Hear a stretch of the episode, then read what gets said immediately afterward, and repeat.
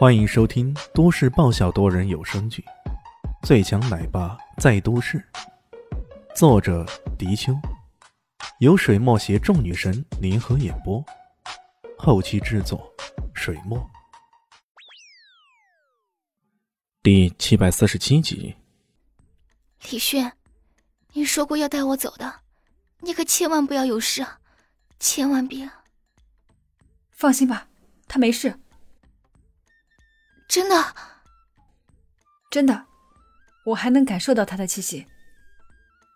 听到林静初这么一说，小林心这才放下心来，再定睛一看，那烟尘散去，依然屹立在现场的人，那不是李炫，又是谁呢？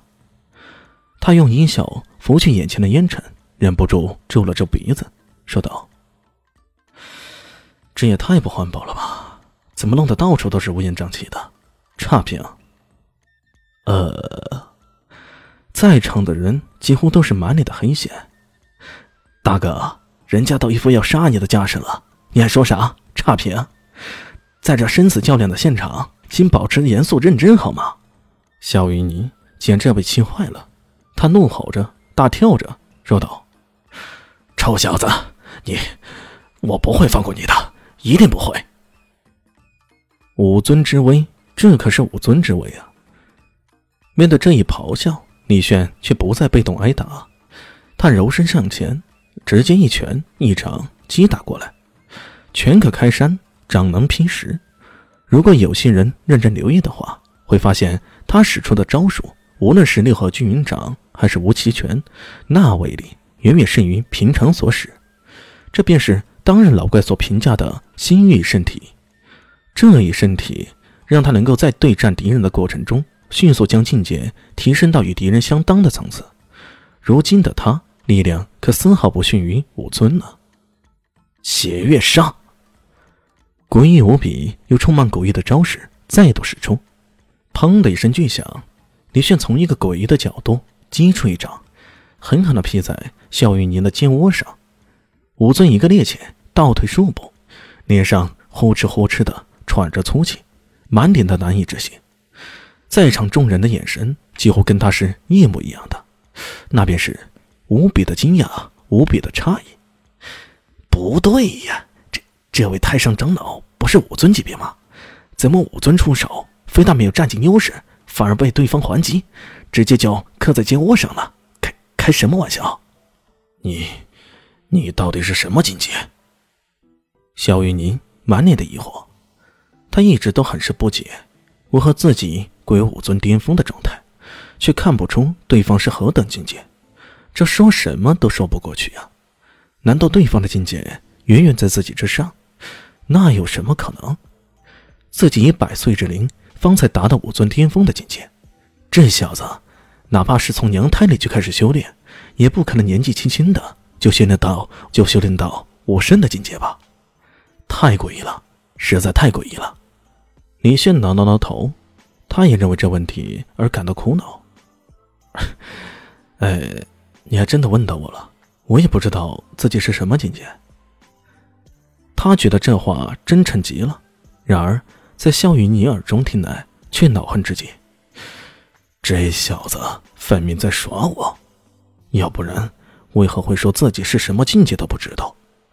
这修武者连自己的境界都不知道，这说法像话吗？不过，他已经领教过这小子各种气死人的法子。这时候如果还沉不住气，那十有八九是要倒霉了。又或者，这小子直接想用各种方法将自己给气得心浮气躁，好趁机下手吗？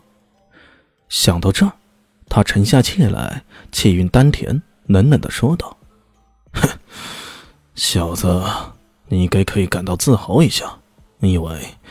你逼我使出最后的绝招了，哼，还有最后的绝招吗？老头，你可别吓我。李炫表面上波澜不惊，但暗地里却有提防。这可是武尊巅峰啊，稍有不慎就会血溅当场的危险。嗯，还是慎重点对待才行。这时候，全场的人也在屏息凝气，静静的等待这场决斗的结果。在他们看来，这场拼斗最终将决定着这场较量的走向。如果萧雨宁赢了，那毫无疑问，这一场的比拼，萧家还是取得最后的胜利。依靠着自身的财力、人脉，打通各方面的关系，将这次生意上的损失降到最低。